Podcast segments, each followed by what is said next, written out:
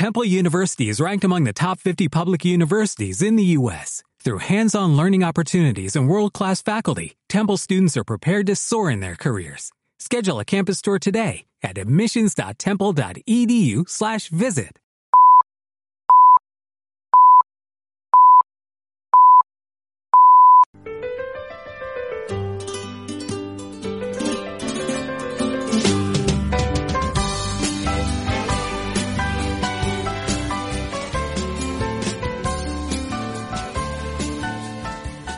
Amnesia, olvido, desidia o simplemente eso que se sirve frío, venganza. Ya se conocen los carteles de Olivenza y se van filtrando posibles combinaciones de la Feria de Fallas y no parece que el gran triunfador de la última temporada normal, la 2019, Pacureña, como el gran suceso del final de la temporada de reconstrucción 2021, Ginés Marín, vayan a tener el hueco que se ganaron en los ruedos en ambos ciclos. De hecho, no estarán en Olivenza, donde salta de ojo la no presencia de Ginés, extremeño por más señas. Da la coincidencia que ambos toreros decidieron cambiar de administración para 2022. La excusa de mal pagador en Olivenza sería el doblete de Morante y la encerrona con seis toros de Ferrera. Qué duda cabe que este planteamiento es de un gran atractivo para la feria extremeña, más si se anuncia un serial muy comprimido con las grandes figuras como Juli Manzanares Rocarrey, lo de Morante ya está comentado, y el cacereño y triunfador máximo de 2021 Emilio de Justo. Pero lo de Marín es poco justificable. Hombre, también puede ocurrir que los nuevos apoderados, tanto de Marín como de Ureña, quieran hacer méritos y justificarse ante sus poderdantes avalando el cambio y hayan puesto condiciones inasumibles para las empresas de estos primeros ciclos de la temporada. Puede ser, pero no creo. Sobre la feria de fallas, todo son especulaciones, menos que la feria se reduce, ante la incertidumbre de la evolución de la pandemia, a cuatro corridas de toros, de las cuales una lucirá el hierro de la A coronada, la corrida de Victorino. Por lo tanto, la élite se estrecha en nueve puestos, de los cuales dos serán para José María Manzanares, que coge el relevo de Ponce en cuanto a buque insignia de la valencianía torera. Siete puestos que en buena lógica ocuparán el Juli, si no hay sorpresas de última hora, Rocarrey, Morante, que según ha filtrado aplausos se acartelaría en lo que parece ser la terna del 2022, junto a Juan Ortega y Pablo Aguado, y parece fijo Emilio de Justo.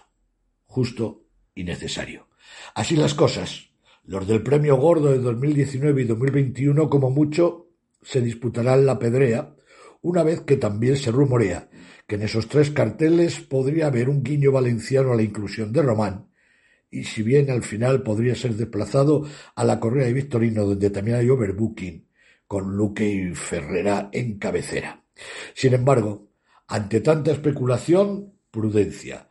No olvidemos que la nueva gestión del coso de la calle Játiva es máximo accionista y ejecutiva de la Plaza de las Ventas, que en su último San Isidro, por el momento, convocado concurso para su explotación a partir del junio-julio de 2022, deberá de contar con sus máximos triunfadores recientes, con y sin pandemia, y que Rafael García Garrido es ante todo empresario, con mayúsculas, como lo ha demostrado con su impecable gestión en Neutalia, sorteando la pandemia con criterio y poniendo a la mayorista en el top de su importante sector para la reactivación de la economía española.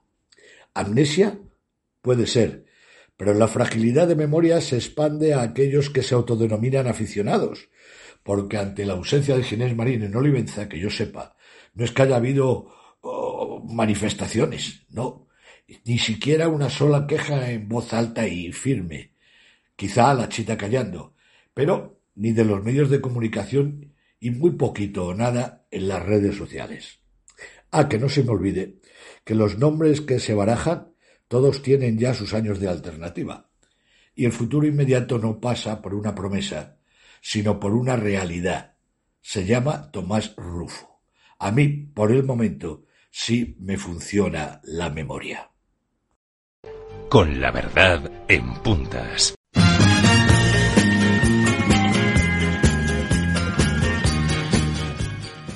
Buenas noches, buenas noches, señores. Les saludamos desde la divisa. Un lunes más, a las 11 de la noche, en la hora de una nueva edición de nuestro programa radiofónico online.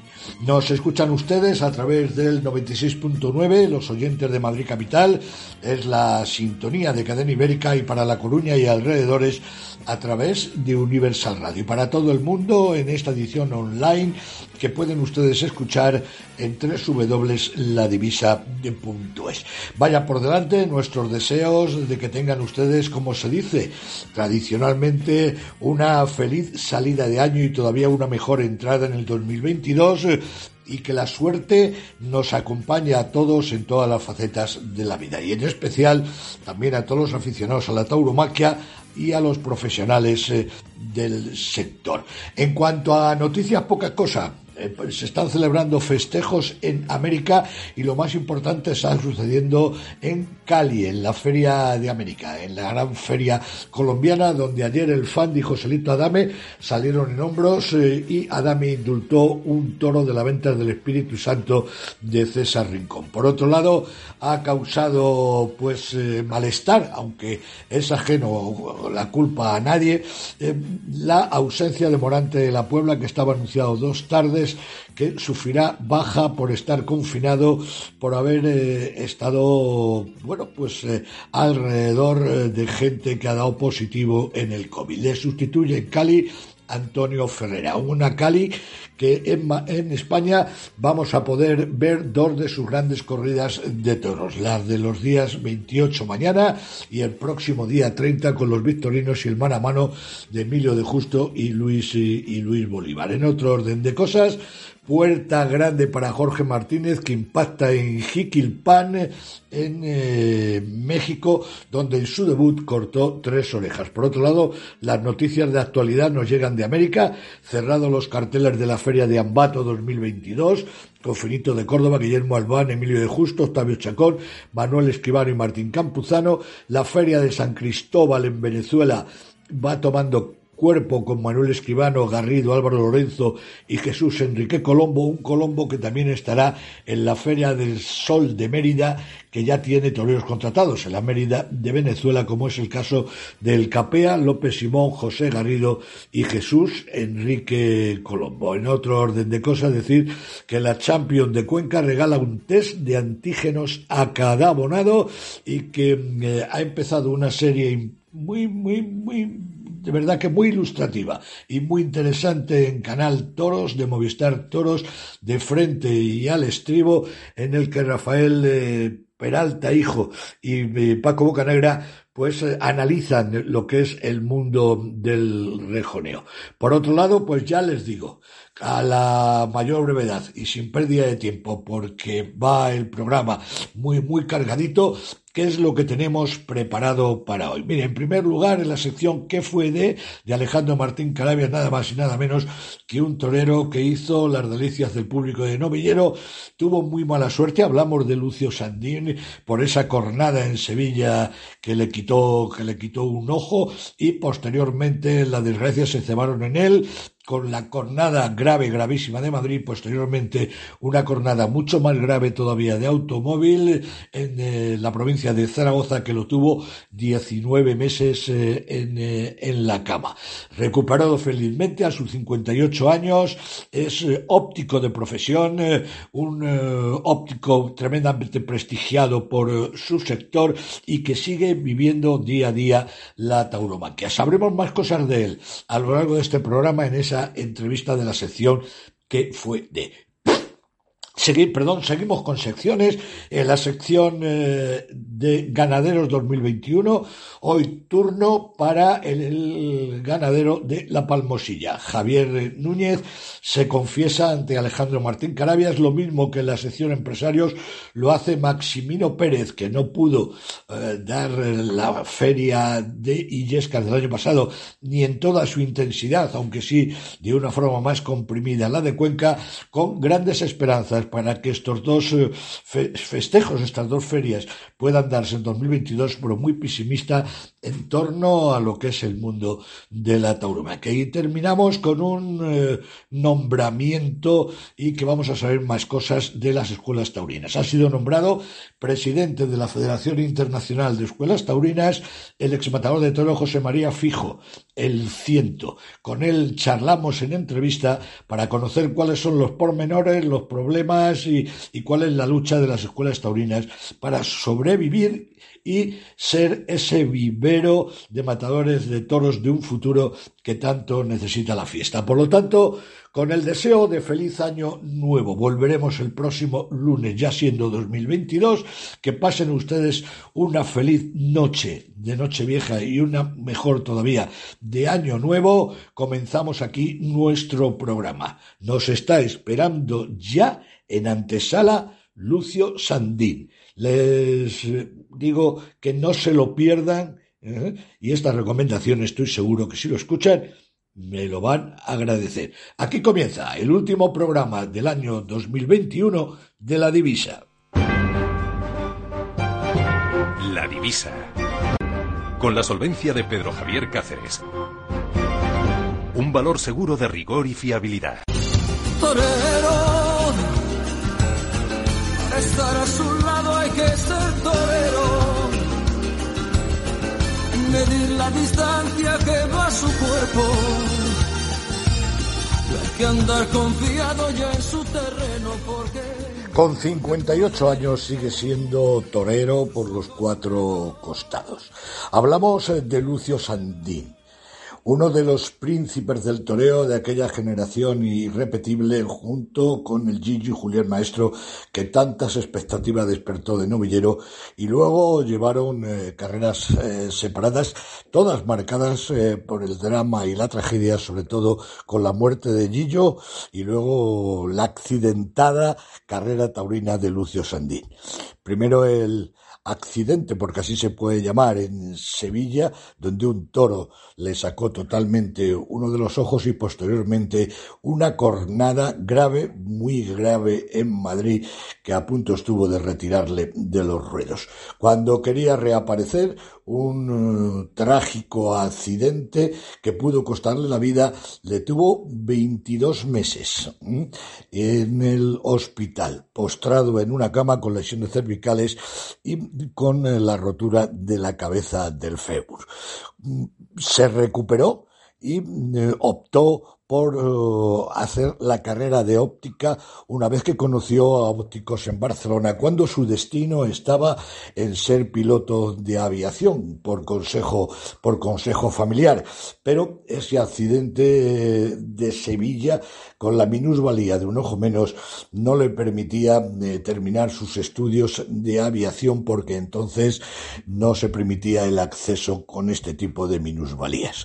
Valiente, artista, madrileño que se recrió posteriormente en Sevilla, Lucio Sandín es un ejemplo de superación y es un ejemplo total y absoluto de hombría ante la vida. Hoy felizmente eh, óptico, felizmente desde el punto de vista personal, atiende los micrófonos de la divisa para saber qué fue de él. Lo último que conocíamos fue el participar en una clase práctica que impartió a los alumnos de la Escuela de Cataluña.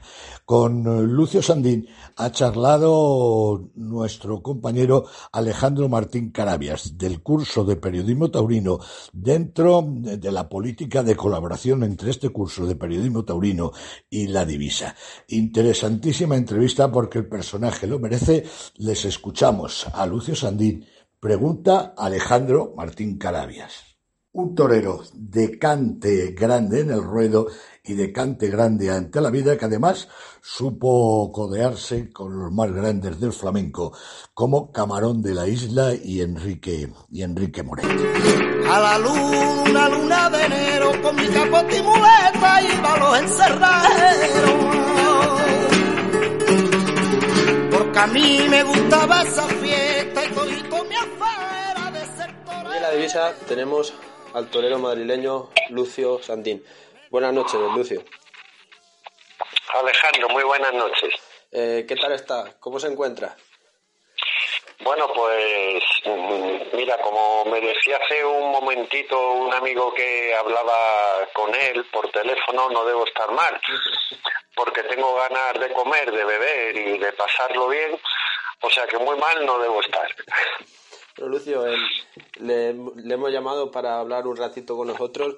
¿Cómo recuerda esa época, la de la escuela de los príncipes del toreo, y encima en este año que se cumplen los 40 años de la alternativa del malogrado Gillo? Pues lo recuerdo, como digo siempre, ¿no? Con, con muchísimo cariño. A la hora de, de recordar, creo que no solo son importantes los, los recuerdos mentales, sino los emocionales y, los sentimentales, ¿no? Y los tres eh, van de la mano. Y procuro no pensar demasiado en el tema porque yo soy más del presente y del futuro que del pasado, pero cuando se me vienen muchísimos recuerdos a la cabeza de aquella época, pues los tres conceptos van de la mano, ¿no? El, mental, el emocional y el, y el sentimental, ¿no? Y esto me hace sin querer pues rejuvenecer, como decía, con mis 58 años, eh, lo vivo, lo siento y lo recuerdo como cuando tenía 13. Ya en la actualidad, eh, Lucio, eh, eres óptico, pero uno se sigue, uno se siente torero toda la vida, me imagino.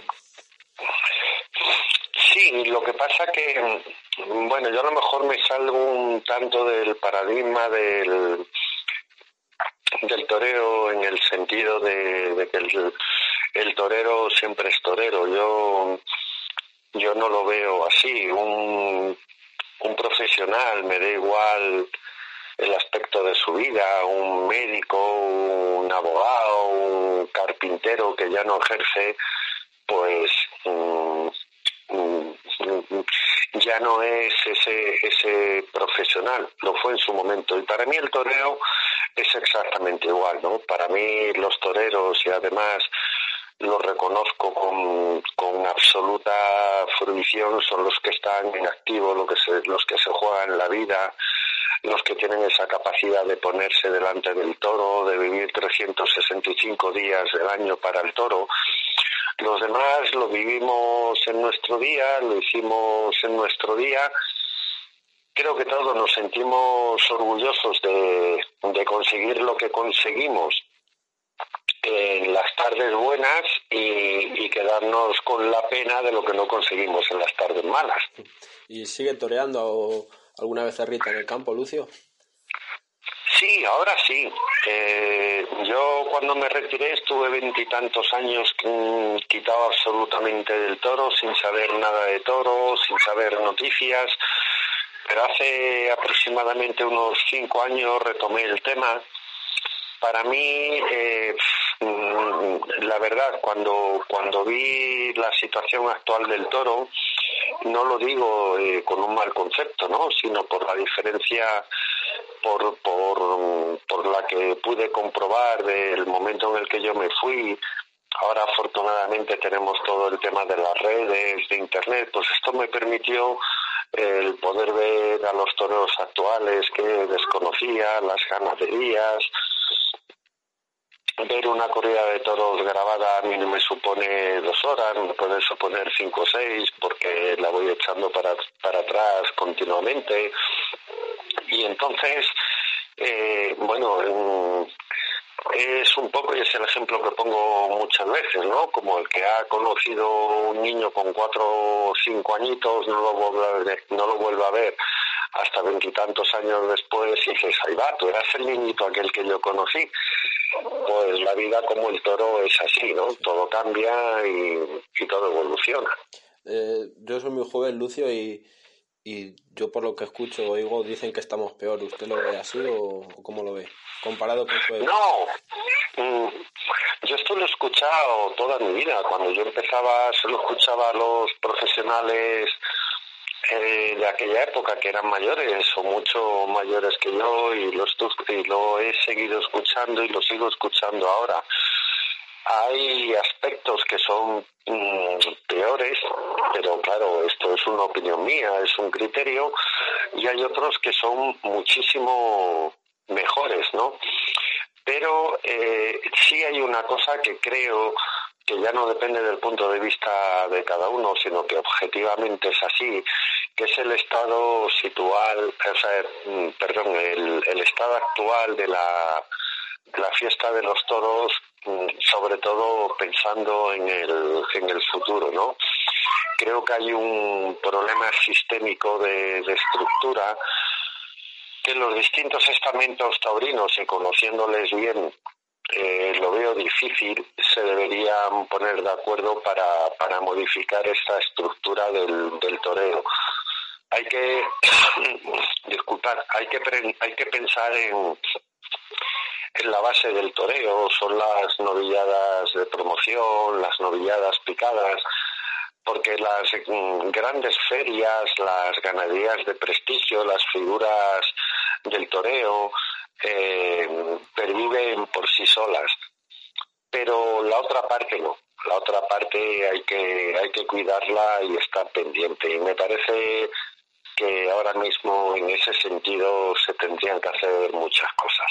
Y este año, vamos, hace un par de semanas o algo, un mes, Lucio, saltó la noticia de la vuelta de, de los chavales a la escuela del Batán. Me imagino que mm. se siente orgulloso de eso, es decir, de, de, cómo era la escuela antiguamente, en la época de, de Martín Arraz y compañía.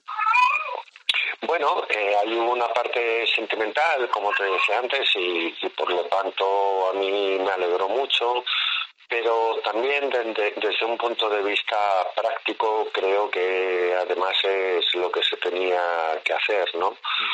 Eh, como pasa en el teoría decía antes, ¿no? Difícilmente para para pensar en el futuro y para buscar soluciones del futuro, los distintos estamentos del, del toreo se van a poner de acuerdo y con el tema de la Escuela de Madrid pasa algo parecido en el momento de la escisión entre eh, la escuela que en su momento dependía del ayuntamiento y posteriormente se escindió con otra escuela de la, de la Comunidad de Madrid, ¿no? Pero mm, creo que es una buena noticia, no solamente para el tema de, de los chavales y de la escuela que haya vuelto al Batán, sino que además se reactiven las actividades del Batán, porque hace una afición, ¿no? Que ese matrimonio, ese papá o esa mamá que puedan ser aficionados, lleven a sus hijos a la venta del batán, eh, ver allí a, a los toros que se van a lidiar unos días después, creo que todo eso es positivo para, para el torero. En la actualidad, eh, que, ah, para hablar un poquito de toreros y de toreros, ¿cuáles son los toreros que más le llaman la atención o que más le gustan a Lucio Sandín? Los que me llaman la atención todos y lo decía antes, actualmente estamos en un momento de, de, auténticos figurones del toreo, por el momento en el que estamos pasando, en el que creo que también el toro es el es el momento en el que el toro está saliendo más bravo, con más raza, más encastado, eh, que más motor y que más dura en las faenas, hecho de menos eh, cierta diversidad de, de, encastes, pero, pero bueno, mm, la situación está como está. Y en cuanto a, a toreros, independientemente, como te comentaba, que la admiración es absoluta y tremenda hacia todos, eh, mi gusto en el toreo mmm, va por mi forma de sentir el toreo cuando, cuando toreaba, ¿no?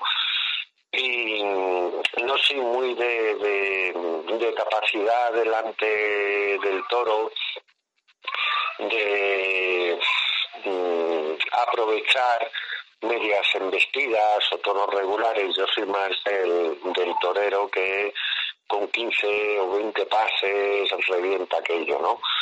Y diciendo esto, y por no mencionar a ningún torero en concreto, porque me dejaré a ninguno en el tintero, creo que, que cualquiera que me pueda escuchar sabe de los toreros que estoy hablando. Sí. Y en la actualidad, eh, Lucio, eh, eres óptico, todos sabemos lo que le ocurrió a usted. eh, a, raíz del percance suyo, ¿se hizo óptico? ¿Ya lo tenía planeado estudiar óptica? O... No, no, no, no, no. Que va, que va. Hay muchas personas que piensan esto en absoluto.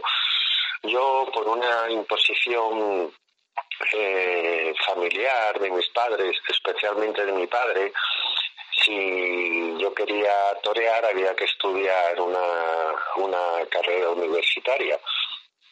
Toda mi intención en aquella época era estudiar aviación, que era lo que me llamaba la atención, pero justo el año en el que estaba en COU fue en el que sufrí la cornada del ojo de Sevilla, por lo tal eh, realizar estos estudios ya eran imposibles. Y dio la casualidad, como me ha pasado muchas veces, eh, muchas veces en la vida, que tres personas que conocí y que entre ellas no se conocían, pues me hablaron de óptica, claro, mi ignorancia al respecto era tal que decía, bueno, pero una óptica, pero esto no es donde se venden gafas, y para vender gafas hay que estudiar. Y ahí es cuando empecé a estudiar óptica.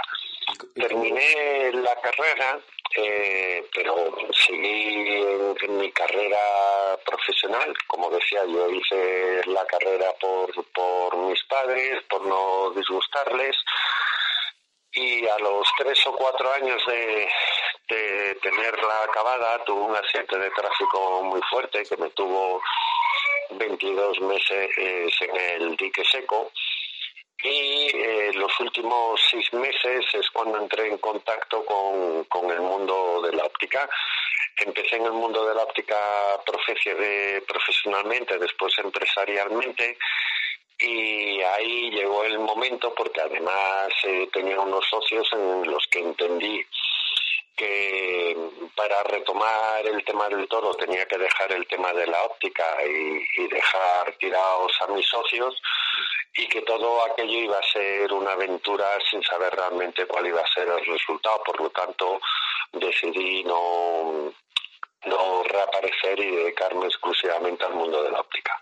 ¿Y cómo compaginaba en su época cuando estudiaba la carrera con, y de cuando era novillero, Lucio?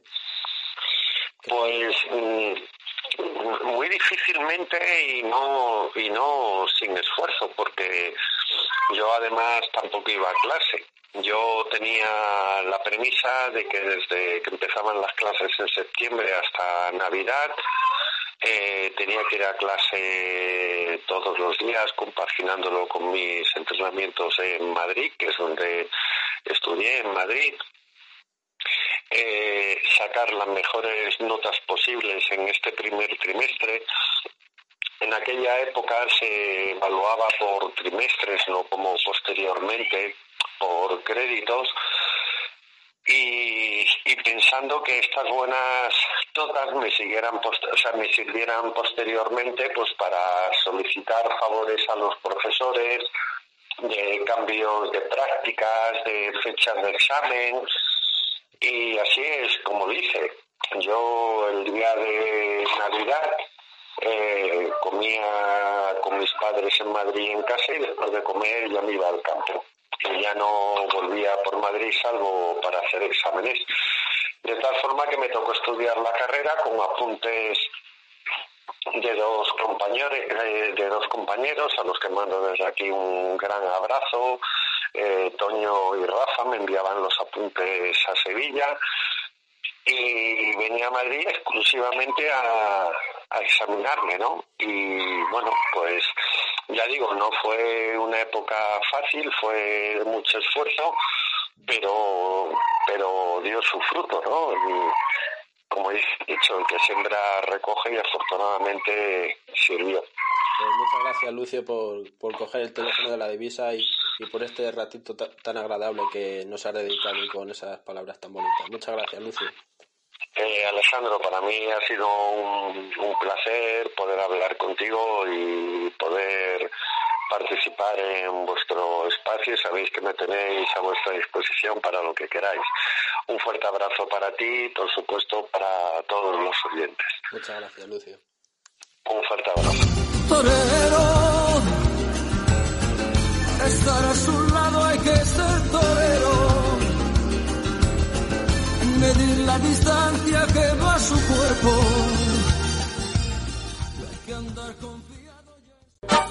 Un toro bravo salió a no dejarse matar y en mitad la plaza se paró.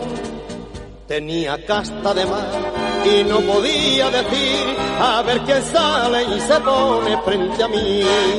Con un capote le llamaron la atención y el toro bravo. Y de nuevo Alejandro Martín Carabias eh, pues eh, se afana en escrutar lo que ha sido la temporada 2021 para los ganaderos y las ilusiones puestas y el proyecto de futuro para el 2022. En este caso lo hace con Javier Núñez del Hierro de la Palmosilla. Una brillante temporada en lo poquito que ha lidiado en el 2021 y un futuro prometedor en el 2022 que pasa por Pamplona, Madrid y otras plazas. en el campo, mira qué miedo campo. ¡Qué miedo! ¡Qué miedo! Burdeando la dehesa lleno de cero. Burdeando la dehesa. Hoy en la divisa tenemos al ganadero Javier Núñez, ganadero de la Palmosilla. Buenas noches, Javier. ¿Qué tal? Buenas noches, ¿cómo estamos? ¿Cómo ha vivido esta situación? Bueno, pues como todos, ¿no? Con muchísima preocupación, mucha inquietud y, y bueno, pues eh, eh, la verdad es que ha sido la tormenta perfecta, ¿no? Porque ya, además de la pandemia, pues han dado una serie de condicionantes que hacen muy difícil la cría del toro bravo, ¿no? Sí. Y en este año tan atípico, Javier, has lidiado dos corridas y algún par de novillos sueltos. ¿Qué balance haces? Bueno, pues la verdad que positivo, porque se ha lidiado muy poco, ¿vale? Eh, bueno, eh, se ha lidiado nada más que en, hemos lidiado dos corridas de toros, que han sido donde nos han respetado unas condiciones relativamente dignas. Eh, y el resto, bueno, también teníamos muy poco para este año, ¿no? Eh, porque ya prevíamos que iba a ser un año un año muy complicado, ¿no? Entonces, pues habíamos hecho una gran limpia el año anterior, ¿no? Pero bueno, el, el balance en cuanto artísticamente ha sido muy positivo. Quizás este año hemos lidiado la mejor corrida que, hemos lidiado nosotros, pues me atrevería a decir que en nuestra historia, ¿no? Que fue en Ubrique, ¿no? Eh, fue una corrida donde embistieron cinco toros de seis, pero no es que embistiera uno y dos más, ¿no? Sino que cada toro hubiera sido el toro bueno de cualquier corrida, ¿no? Entonces que se junten cinco toros así embistiendo, pues la verdad que era que, bueno, nos ha servido para, para dar mucho ánimo, ¿no? Se indultó un toro, Javier, en Ubrique, si no me falla la memoria. Eh, ¿Le vais a echar a las vacas o os ha gustado? Ya está, ya está, ya está con las vacas. Y de cara al año que viene, Javier, ¿cómo se presenta el año? Me imagino que mucho mejor que este. Por lo menos en Pamplona os han respetado la corrida. Sí, tanto Pamplona como Azpeitia eh, son dos corridas de, toros que, que, están apalabradas desde el 2019 y que han respetado.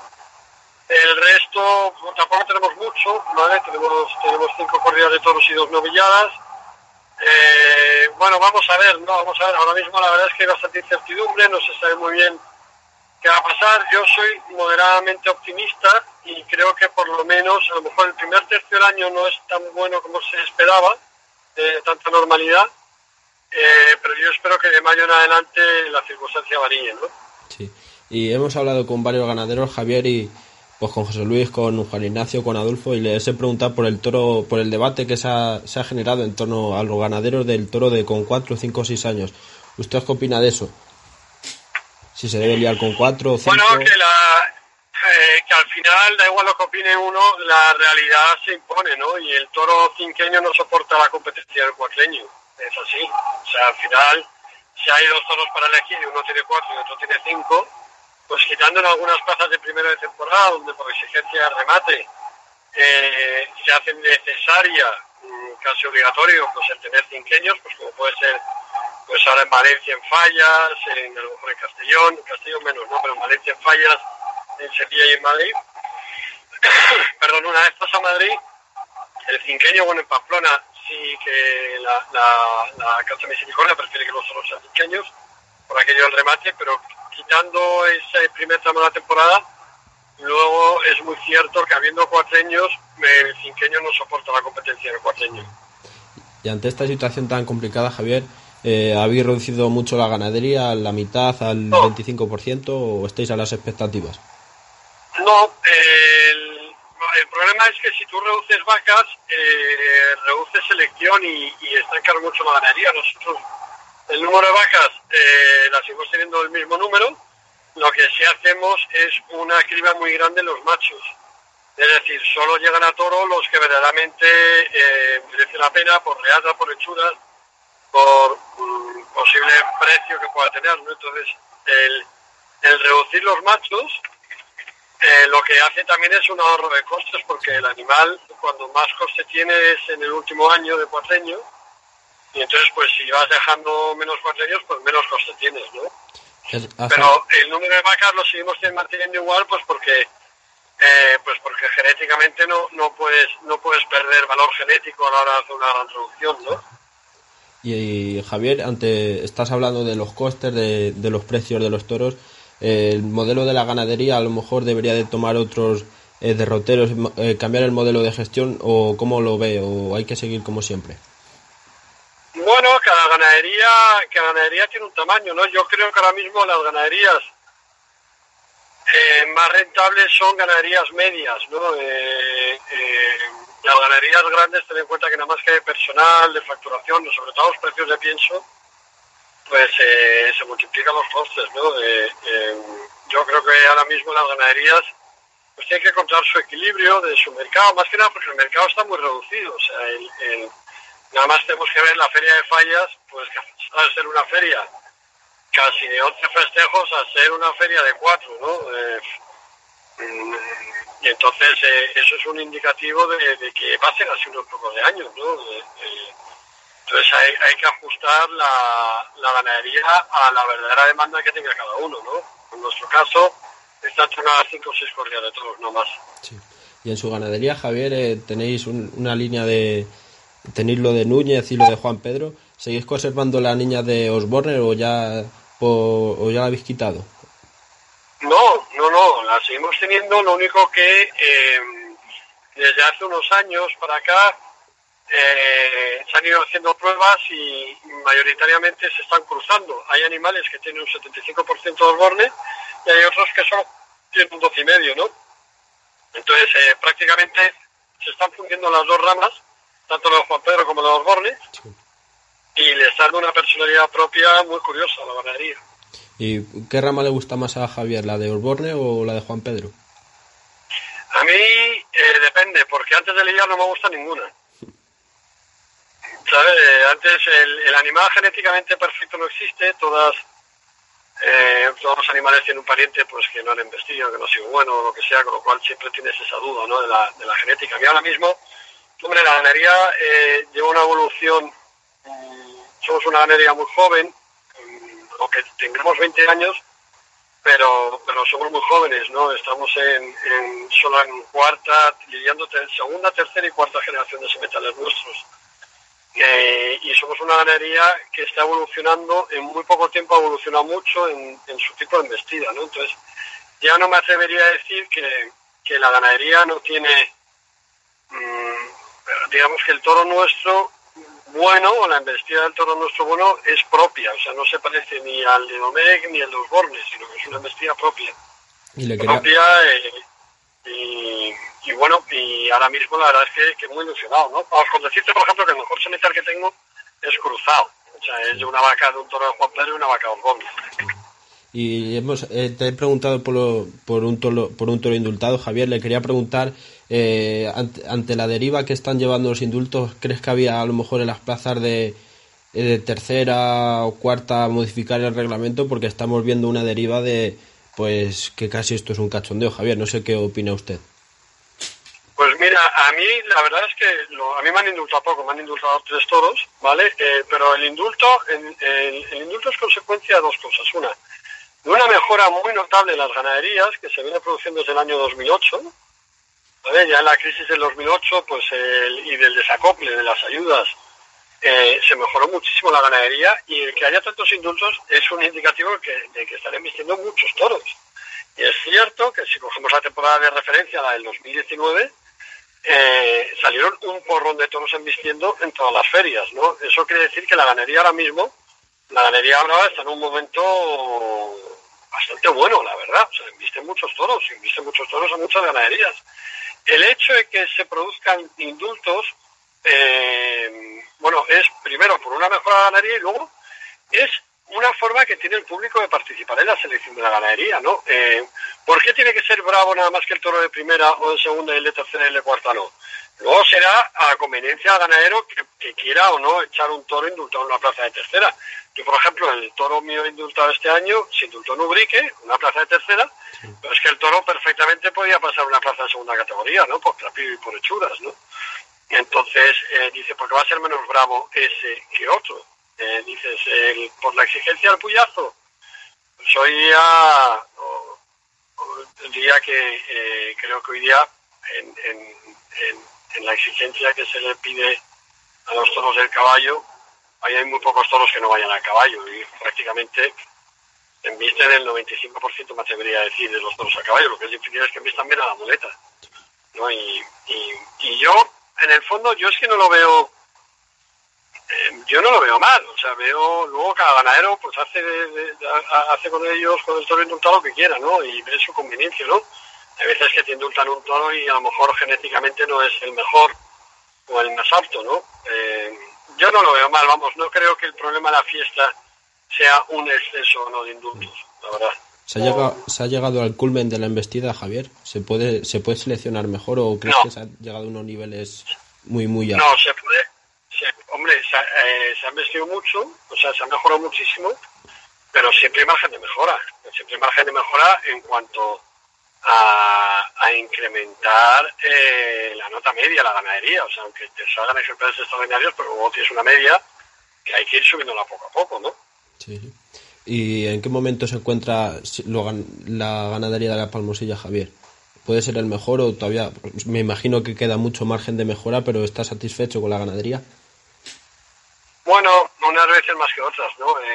yo lo que sí veo es que la ganadería está, eh, está en, una, en una progresión, una evolución eh, continua, ¿vale? En la que, bueno, estamos muy encima en cuanto, digamos, estamos siempre alerta, ¿no? En el momento en que detectamos que a lo mejor un semental no liga, pues lo quitamos y quitamos los productos, con lo cual eh, vamos mejorando la, la nota media mm, se, va mejorando bastante, ¿no?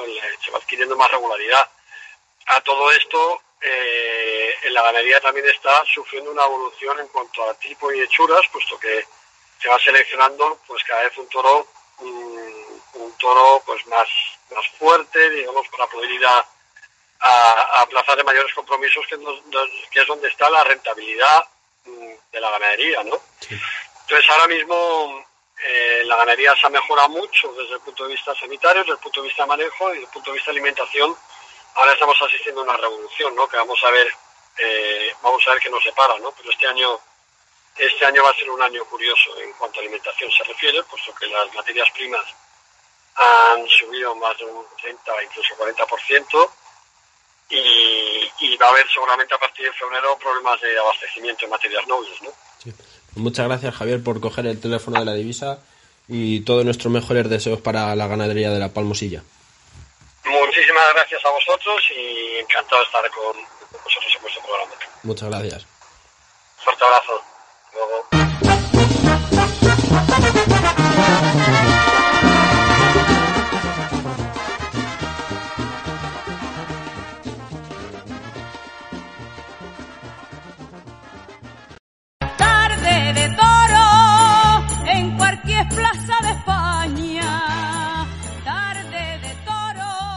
Y la sección Empresarios 2021 haciendo balance de lo que ha sido esta temporada eh, casi casi de la reconstrucción, pero que empezó a movilizarse ya en unos eh, niveles importantes. Fue a partir de junio, julio y sobre todo agosto y septiembre la alumna del curso de periodismo taurino Rosy Fernández, que es la ideóloga de este ciclo, de esta sección de Empresarios 2021, charla con Maximino Pérez.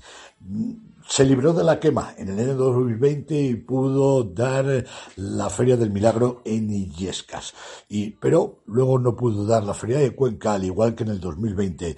También eh, ha estado ausente de ambas ferias. Todo su futuro y su ilusión pasa por la próxima Feria de Illescas en los albores de la temporada y revitalizar, potenciar y por fin conseguir con un aforo del 100% su Feria de Cuenca. En cualquier caso, crítico con la situación actual de la tauromaquia, siempre interesante lo que nos pueda contar Maximino Pérez. Se lo ha dicho en entrevista para la divisa a Rosy Fernández. Se anuncia una corrida en los carteles, un hombre solamente va a torear y huele en la esquina como laureles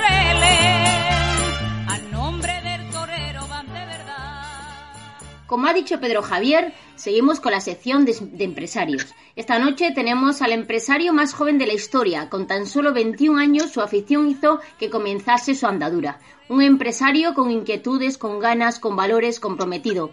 Máximo Pérez. Masi, buenas noches. Hola, muy buenas noches, Rosy. ¿Qué tal? Eh, vamos a hablar un poquito de, de esta temporada, ¿no? De, eh, éxitos en tu carrera te avalan, pero bueno, este año, un año más, ha sido, bueno, pues eh, seguimos con la incertidumbre, pero pudiste dar Illescas, Cuenca. ¿Cómo has vivido esta temporada, Masi?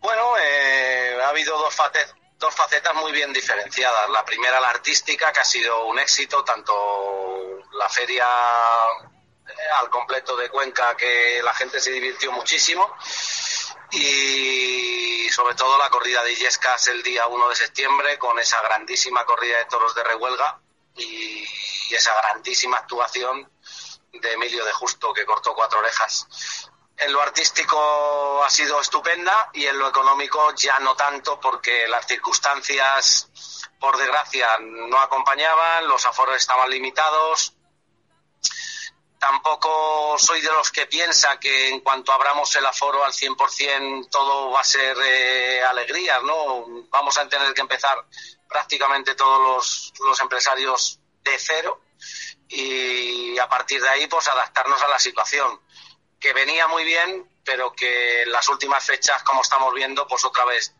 se está se está estropeando por, por la sexta ola de coronavirus que ya la tenemos encima. Complicado hoy en día el ser empresario taurino.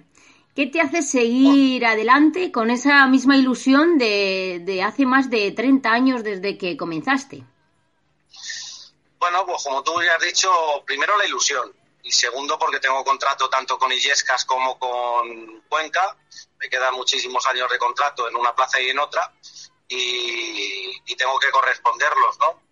Creo que, ahora mismo es el momento donde vamos a ver a los empresarios de verdad. No ahora a corto plazo, sino a medio largo plazo, donde sus ferias sigan escalando posiciones y no hayan, no hayan perdido el ambiente que, muchas de ellas se había generado en, en, temporadas anteriores a la pandemia y sobre todo anteriores a la crisis, pues eh, ahora es un momento creo que idóneo como para echarle mucho ingenio, trabajar eh, más que antes aún si cabe y, seguir teniendo el pabellón de, cada una de las ferias, en este caso Illescas y Cuenca, que son las que me corresponde a mí, pues tenerlos ahí arriba como han estado en los últimos años. Eh, se pasó la crisis, luego ahora la pandemia. Han intentado ponernos trabas en todos los sitios. Eh, eh, han querido quitar todos en otros lados. ¿Cómo ves la tauromaquia actual y qué piensas que se podría hacer? Porque nos has hablado antes de que hay que empezar de cero. no te veo muy positivo, ¿no? De, de lo que va a ser ahora a partir de ahora, no solamente por esta sexta ola, que bueno, esperemos que eh, aunque sea con mascarilla volvamos eh, a seguir vida como más o menos hemos tenido esta temporada. Pero ¿cómo ves, eh, cómo vamos a continuar o cómo la ves este 2022? Bueno, no puedo ser positivo porque primero creo que dentro del sector no estamos trabajando como debiéramos para solucionar los problemas. Ya no lo hicimos con la crisis, no lo hemos hecho con la pandemia, en dos situaciones muy críticas en cualquier sector. No estamos trabajando dentro del nuestro como correspondiera, ¿no? La tauromaquia soy de los que sigue pensando porque creo que la filosofía de vida de un empresario tiene que ser así.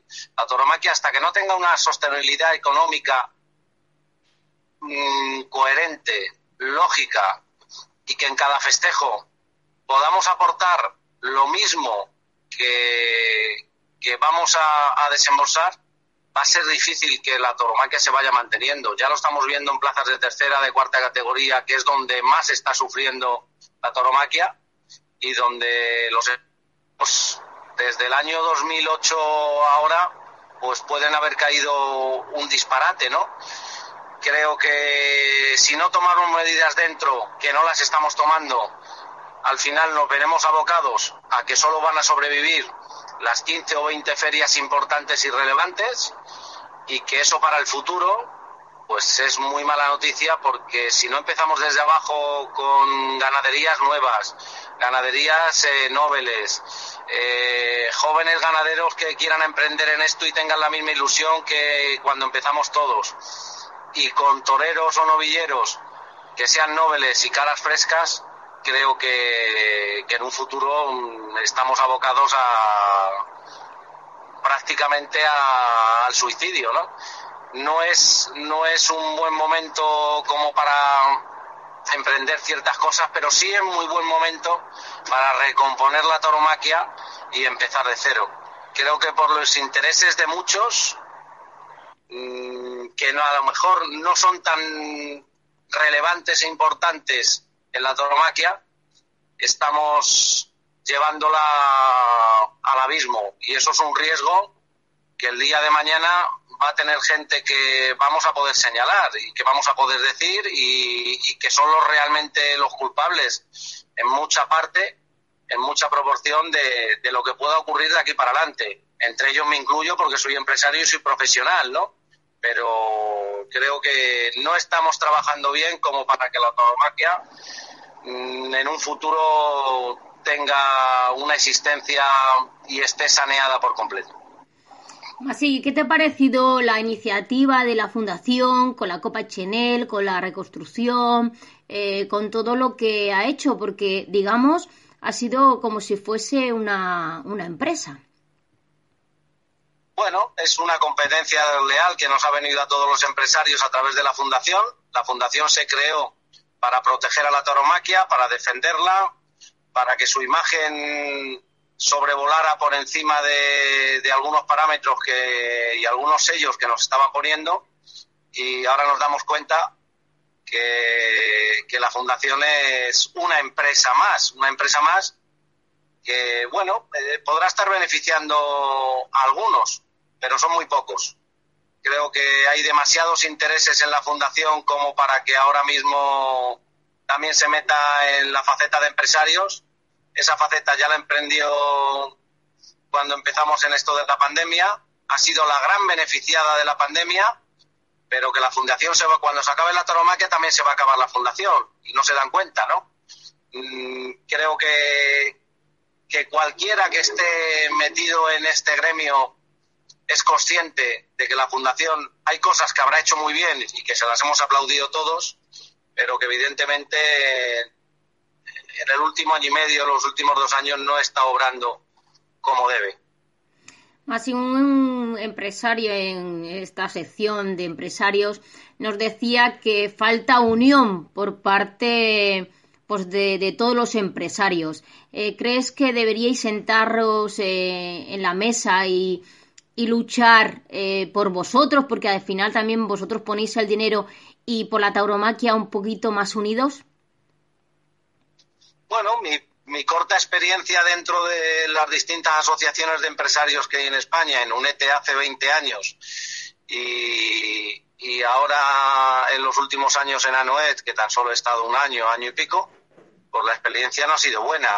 Evidentemente sí se necesitaba un convenio de todos, un diálogo entre todos los sectores y todas las partes eh, que, en este sector tenemos influencia y si ya desde el gremio de empresarios no tenemos esa unión, pues imaginaros para tenerlo entre todos, ¿no? Difícilmente. No lo han conseguido. mm, creo que llevan una dinámica de trabajo que no es la idónea como para que la tauromaquia en un futuro eh, salga beneficiada, que es de lo que se trata. Y si siguen trabajando así, pues bueno, mm, la consideración que le tienen todos los medios, la consideración que le tienen todos los aficionados y la consideración que le tienen a Noed, pues todos los que formamos parte de este gremio, pues es la misma que ha venido siendo en los últimos 20 o 30 años. Ninguna. Hemos visto este año en algunas plazas gente joven, eh, cosa muy positiva. Eh, ¿Crees que esta afluencia es la, renovación de esos carteles y el ver eh, los toreros jóvenes? Bueno, sin duda alguna, creo que, que una de las grandes satisfacciones que hemos tenido todos los empresarios y a la cual doy fe porque lo he vivido en, en primera persona, es que la gente joven ha acudido en masa a los festejos taurinos. Creo que la gente joven es la que a la tauromaquia y a cualquier sector, ya sea en el ámbito de los espectáculos o en lo deportivo, o en, la cultura o el arte, es la que al final te da un futuro, ¿no? La tauromaquia, no sé si por la pandemia, por antes de la pandemia, porque ellos mismos se han dado cuenta de que la tauromaquia es un arte y es cultura y están acudiendo en masa, pero a los diversos espectáculos que hemos hecho en los distintos empresarios, en los que ha habido en, en el 2021, pues ha acudido una proporción mucho más alta de la que lo había hecho en otros años. Ojalá siga siendo así, ojalá siga subiendo, porque sin duda alguna no solamente los toreros, los ganaderos y los subalternos jóvenes son el futuro, sino que lo principal es que los aficionados sean jóvenes para que la tauromaquia tenga un futuro. ¿Tienes algo pensado para? Que, que bueno, que ya está casi en puertas y más adelante Cuenca. Bueno, pues estaba dándole pinceladas ya tanto a una feria como a la otra, pero sobre todo la Feria del Milagro en Illescas. Y desde hace una semana y viendo cómo van los contagios, la he parado por completo, viendo un poco cómo, cómo van a ser los avatares y los acontecimientos en cuanto a, a las hospitalizaciones, a las muertes y la relevancia que va a coger la sociedad y más con las fechas que tenemos en Navidades.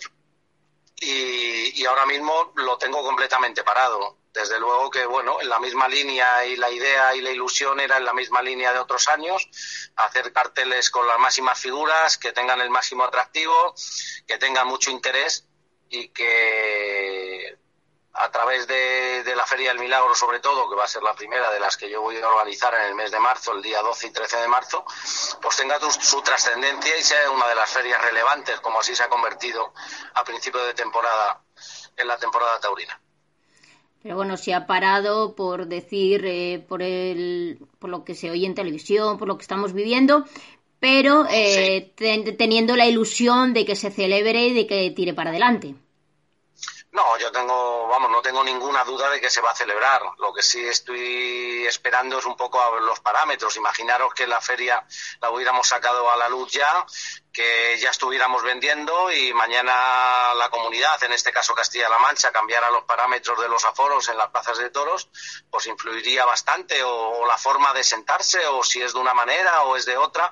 Al final te influye mucho y, condiciona mucho tanto al aficionado a la hora de la compra como a la empresa a la hora de organizar, ¿no? Tenemos que ser muy cautos. Creo que esto va a ser una ola grande, pero que no va a trascender en hospitalizaciones, en UCIs y en fallecidos, gracias a Dios, porque hay muchísima gente vacunada y la gente que se está contagiando son asintomáticos y esperando que mucha gente se ponga la tercera vacuna para que veamos ya eh, ese llano donde se estabilizan todos los contagios y en cuanto empiece a bajar, pues sacaremos la Feria del Milagro como es habitual, se la expondremos a, todo el mundo, pero con, cuando la gente tenga los ojos ya puestos en, en un espectáculo de ocio o en lo cultural, no creo que la gente ahora está pensando en Navidades y aparte de eso la gente está mirando de reojo dónde va y dónde no va. Está habiendo muchísimas anulaciones en el ocio, en, la hostelería y no creo que sea un buen momento como para sacar los carteles eh, a la calle y, que vean la luz, ¿no? Vamos a ser cautos y vamos a esperar unos días a ver cómo evoluciona todo y depende de la evolución, pues así haremos, tomaremos esas medidas, pero que no tenga ninguna duda que la feria se va a celebrar y además va a tener la misma o más categoría que otros años. Pues ojalá que sí, eso esperamos todos porque eso hará ver que, que todo va para adelante y que lo peor ya lo hemos pasado. Eh, Masi, empresario de Masitoro, muchísimas gracias siempre por atendernos y siempre por cogernos el, el, teléfono en la divisa. Muchas gracias y suerte y salud. Muchas gracias, buenas noches. Feliz Navidad. Feliz Navidad a todos. Fiesta nacional es cultura, la fiesta nacional es pasión.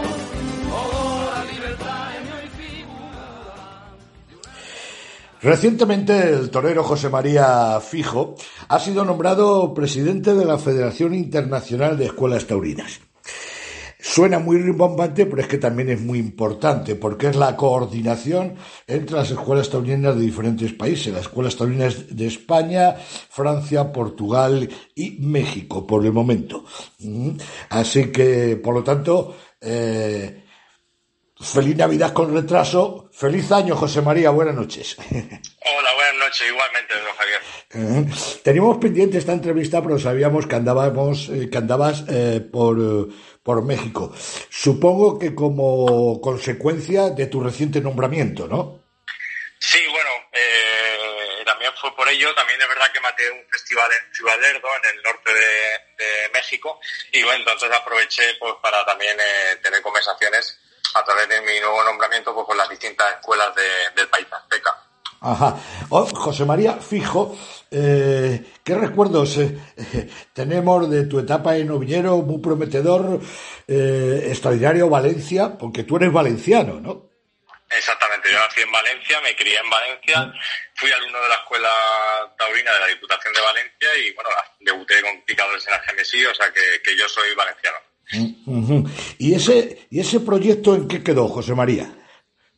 Bueno, pues eh, llegué a ser matado de toros, tomé la alternativa en el año 2005 con cartel de auténtico lujo en Écija. Mi familia, aunque yo nací en Écija, pero mi familia, la mayoría es de, aquí de Écija, de Sevilla. Y bueno, tomé aquí la alternativa con Javier Conde Morante de la Puebla, luego pues toré alguna corrida de toros más, toré en Valencia también una corrida de toros, y luego, bueno, toré alguna más en, México y, bueno, a raíz de ahí, bueno, pues ya decidí, eh, por las circunstancias familiares, pues dejar de torear y ya me dediqué eh, desde el año 2009 a, estar de profesor en la Escuela Municipal de Toromaquia de Écija y a día de hoy pues sigo aquí. Eh, me contaba Manuel Salmerón, que durante muchísimo tiempo ha sido el presidente de la Escuela Taurina de, Cataluña, con un esfuerzo tremendo, porque todos conocemos las dificultades que hay, que hay allí, que ha sido un nombramiento extraordinario por tu capaz organizativa, administrativa y demás, para resolver los muchos problemas que tienen las escuelas taurinas. Bueno, yo creo que el tiempo pues dará la razón no se la quitará a, Manuel, ¿no? Yo creo que sí que es verdad que llevo con muchísima ilusión, creo que las escuelas taurinas eh, necesitamos, bueno, pues reforzarnos, unirnos, que aunque, bueno, llevamos mucho tiempo porque esta, esta unión pues lleva desde prácticamente el año 87, eh, fueron formalizadas, eh, pero es verdad que hoy en día hay muchas más escuelas taurinas y la unión entre todas ellas es fundamental. Entonces, creo que hay muchísimas cosas, muchísimas cosas que tenemos que, trabajar en ellas y, lógicamente, bueno, pues para ello, con toda la ilusión me, presenté, me nombraron y bueno, pues también con la pues con, el orgullo de, poder representarla. Oye, José María, eh, quizá el mayor problema sea el de la financiación. Yo ahí sobre eso tengo una tengo una visión muy, digamos, muy particular. Ahora te cuento. Bueno, eh, la verdad es que habemos dos grupos de escuelas, ¿no? Tanto escuelas eh, taurinas que tienen una gran capacidad económica porque tienen un presupuesto alto y hay otras muchísimas creo que más del 75% de las escuelas, sobre todo aquí en España, que bueno, pues que cuentan casi sin recursos, ¿no? Entonces, bueno, creo que cada, cada provincia, cada localidad, pues tiene sus recursos. Mm, creo que, que en la labor de ello, pues depende también de la labor que hace cada escuela. Y yo desde la escuela que tengo, que prácticamente no tiene recursos, pues son todos recursos propios que, que generamos nosotros de, de, pues de contactos, amigos. Entonces quizás, bueno, pues lo bueno sería poder unificar todo eso, pero creo que, que no solo el problema es económico, sino creo que hay otros muchos más problemas estamentales, como de reglamentos en cada provincia tenemos para cada escuela un reglamento, o sea que creo que hay muchísimos más problemas que, que el económico. Claro, y sobre todo los costes, ¿no? Que hace que muchas veces haya que convertir un espectáculo de novilleros sin caballos de las escuelas en clases prácticas. Exactamente, y eso además es un perjuicio que, bueno, que por un lado sí que es verdad que nos beneficia que las clases prácticas los costes son más reducidos, pero también es verdad que hoy en día pues muchísimos de los festejos de escuelas son clases prácticas. Eso nos está limitando que a la hora de querer debutar con picadores y los novilleros, pues tenemos el gran problema de que muchos de ellos no reúnen las condiciones que nos exige el Ministerio de Cultura, que son las, el número fijo de novilladas mínimo, ¿no? Entonces las clases prácticas se están contabilizando como novilladas y entonces se está creando como una especie de tapón y hay muchos novilleros que no pueden debutar. Claro, pero es que, claro, eso es eh, el Ministerio de Cultura, estoy de acuerdo contigo, pero por una imposición o por una negociación con eh, los profesionales taurinos. Claro, ellos ven que con las clases prácticas se reducen puestos de trabajo que a veces son total y absolutamente innecesarios, sobre todo con eh, eh, novilleros, eh, novilleros sin, sin caballos, y ahí es la pescadilla que se muerde la cola. Así es, es verdad que, bueno, pues creo que por eso hay que intentar, bueno, pues llegar a un consenso, tanto con, con los compañeros de, banderi- de la Unión de, de Banderilleros y de Mozos de Espadas, creo que lo que tenemos que sentarnos, que es una de las cosas primeras que tenemos, eh, o de lo primero que tengo en la mesa, es sentarnos e intentar regular eso para que lleguemos a un consenso entre ambas partes y, bueno, podamos desatascar ese problema que tenemos. Te decía antes que yo tenía una visión muy particular sobre la fi- financiación de las escuelas taurinas, porque eh, en los últimos tiempos la más prolífica en sacar toreros que incluso están ya encaramados en los primeros puestos y, y de figuras, eh, siempre mm, eh, en los últimos tiempos yo he cogido como ejemplo la escuela taurina de la Diputación de Badajoz, la que lleva el maestro Luis Reina, ¿no? Así es, así es. con mucho menos presupuesto, por ejemplo, que otras clásicas de toda la vida, como son la de Madrid, la, la, la, la tuya en espíritu de Valencia, ¿eh? aunque ya llevas 20 años en Sevilla, ¿eh? tú sabes cómo funciona Valencia y el presupuesto que tiene, ¿eh? y, y incluso la de Albacete y Salamanca. Y aquí mm, mm, las figuras llegan vía Extremadura, como los conquistadores. Sí, sí, así es, claro. Bueno, al final es verdad que lógicamente la preparación de, de los de los alumnos, pues también si, si la escuela tiene eh, bastante presupuesto económico, pues lógicamente se tiene que ver influenciado en, en los chavales, ¿no? De que, oye, pues que torean muchísimo más, tienen opción de ir al campo, novilladas, Sí. y lógicamente pues es mucho no, no voy a decir fácil porque llegar a ser torero es sabemos todo lo difícil que es, pero sí que es verdad que en el camino pues tienen más facilidades que otras escuelas. Sí, pero no es el caso de Extremadura, que tiene mucho menos presupuesto que, por ejemplo, las de Albacete, Madrid, Valencia, etcétera. Sí, bueno, pues al final es verdad que, que también entiendo que la labor que se hace en cada escuela pues también influye muchísimo, ¿no? Y, y creo que es verdad que la escuela de Bajo se está haciendo desde hace muchos años una gran labor y, y lógicamente pues ahí están los resultados. Oye, soy Federación Internacional, lo he dicho antes, eh, España, Francia, Portugal y, y México. Dos preguntas en una. Eh, eh, supongo que tendréis apetencia de sumar otros países americanos, de la América Taurina. Y luego, por otro lado, me da la impresión de que en esto de las escuelas taurinas, no sé, es una óptica personal, a veces nos anclamos en tópicos. Mm, Francia está funcionando extraordinariamente bien eh, y a lo mejor puede ser como en tantas otras cosas un ejemplo un señuelo a seguir, no sé, pregunto. Sí, eh, bueno, la- lo respondiendo a la primera pregunta, pues lógicamente eh, nosotros ahora mismo en la Unión Internacional de Escuelas de Tauromaquia eh, estamos registrados 35, 35 escuelas eh, entre España, Francia, Portugal y México. Lógicamente, pues eh, nos gustaría y, y quiero que seamos los mayores aglutinados posibles. Entiendo que cuanto más gente, más escuelas taurinas hayamos, pues lógicamente más repercusión y más fuerza vamos a tener para llegar a muchísimos acuerdos. Y lógicamente, pues uno de los primeros objetivos es que tanto Ecuador como Perú como Venezuela que además me consta que hay escuelas, eh, bueno, que estén también eh, toda América representada. Y, lógicamente, bueno, pues que también es verdad que las escuelas de Francia, que actualmente eh, del país galo tenemos cuatro escuelas asociadas, están haciendo muy buena labor allí y creo que al final también es importante eso, sino que al final tengamos también reuniones y conferencias, seminarios, eh, donde podamos eh, juntarnos todas las escuelas de todo el mundo y poder, eh, bueno, pues dialogar y poder ver lo que se está haciendo bien en un sitio, lo que se está haciendo bien en otro, el copiar o el tomar de referencia lo que se está haciendo bien en Francia, como bien decías, respecto a algunas escuelas de, en España. O sea, creo que al final es unificar criterios y creo que eso es lo que nos va a dar fuerza. Y termino. Oye, ha habido también eh, intercambios, supongo que no sé si con becas o con algo, ya estamos topando siempre con el dinero, ¿no?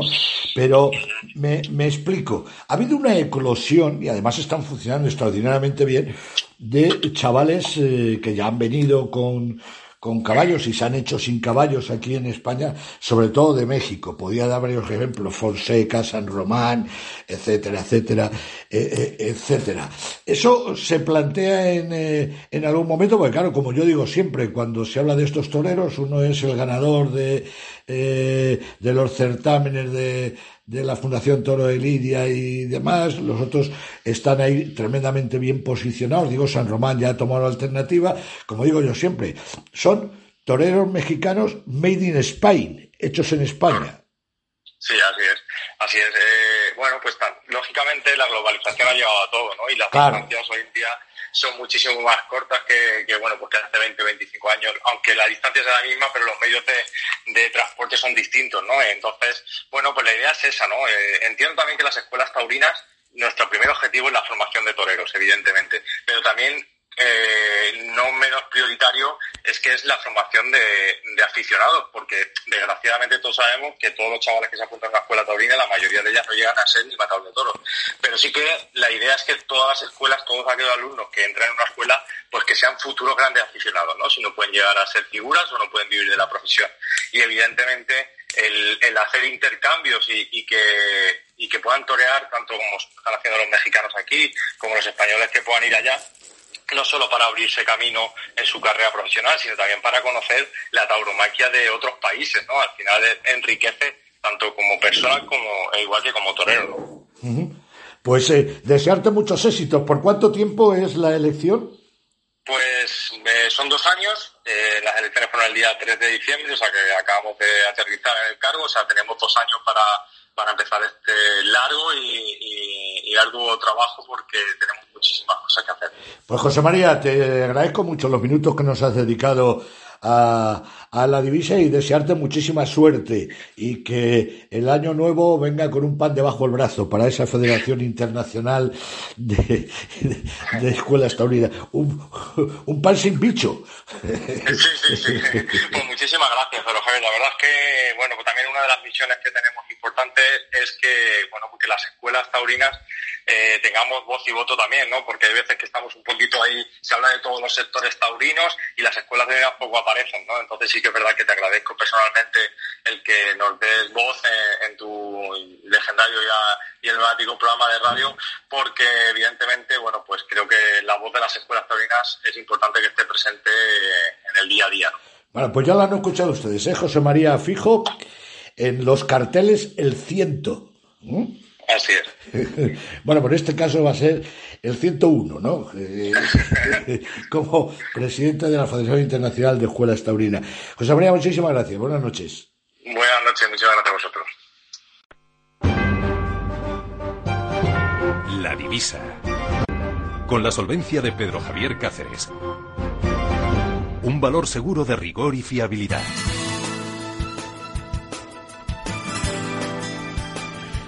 Con esta sintonía todos los lunes en La Divisa, un testimonio de una personalidad del mundo de la política abre paso. Una personalidad del mundo de la sociedad, o de la cultura, o del periodismo. En definitiva, un popular que con su testimonio avive conciencias en defensa de un patrimonio cultural nuestro como es la fiesta de los toros. Esta semana nos deja sus palabras la modelo Sandra Ibarra. Bueno, yo he crecido en Valladolid y bueno, es una tierra en la que hay mucha afición a los toros. Tenemos allí pues, algunos toreros como David Lugillano, Manolo Sánchez, eh, Sergio Vegas. Con Sergio me enseñó a criar los caballos, a conocer el campo, a conocer el animal. Lo que es la fiesta del toro, me parece que son artistas, me parece que hacen coreografías cuando están en el ruedo. Recuerdo una de Julio Aparicio en las ventas, que esa fue histórica y alguna con el Juli también he disfrutado bastante. Una tierra en la que, la que el toro está muy presente y que bueno, las fiestas sin toros no son fiestas. Hola, buenas noches, soy Sandra Ibarra y dirijo la Fundación Sandra Ibarra de Solidaridad frente al Cáncer. Y así de bien suena la españolísima y catalanísima Santa Espina para dar paso tras el testimonio al Minuto de Barcelona, esa sección que tienen los aficionados catalanes para reivindicar su sitio en la tauromaquia y que sepan que no están solos. Manolo Salmerón, Barcelona, saludos, buenas noches. Buenas noches. Una noticia de gran importancia nos llega esta semana. La activa Unión de Taurinos y Aficionados de Cataluña, UTIAC, anuncia un interesantísimo certamen de conferencias entre los meses de enero y febrero. Las conferencias se celebrarán presencialmente en una sala para tal efecto en la calle Aribao 191 de Barcelona, los días 23 de enero, 30 de enero y 6 de febrero a las 12 de la mañana. La programación es la siguiente. El día 23 de enero estará como invitado el ganadero Tomás Prieto de la Caz. Será moderado por Juan Adel, un aficionado poco conocido. El día 30 de enero el invitado será el matador de toros Inés Marín y lo presentará y moderará el director de Vadebraus, eh, Gerard Mas. Como final de ciclo se contará con la presencia del también matador de toros Jiménez Fortes y lo acompañará Paco Mar. Esperamos y deseamos que las conferencias se puedan realizar con cierta normalidad por los motivos que nos ocupan en estos momentos de contagios de COVID. Los actos son de mucha categoría y cuentan con la presencia de dos extraordinarios toreros jóvenes y un ganadero de gran prestigio eh, en el mundo taurino. Suerte, el, esfuerzo de Utián lo merece. Y solo queda desear este último programa del año a los que nos siguen y a los que no nos siguen, o a los que no lo hacen también, una buena entrada de 2022 en lo personal y en lo que más nos apasiona, el mundo del toro. Feliz año nuevo. Manuel Salmerón desde Barcelona para la divisa.es.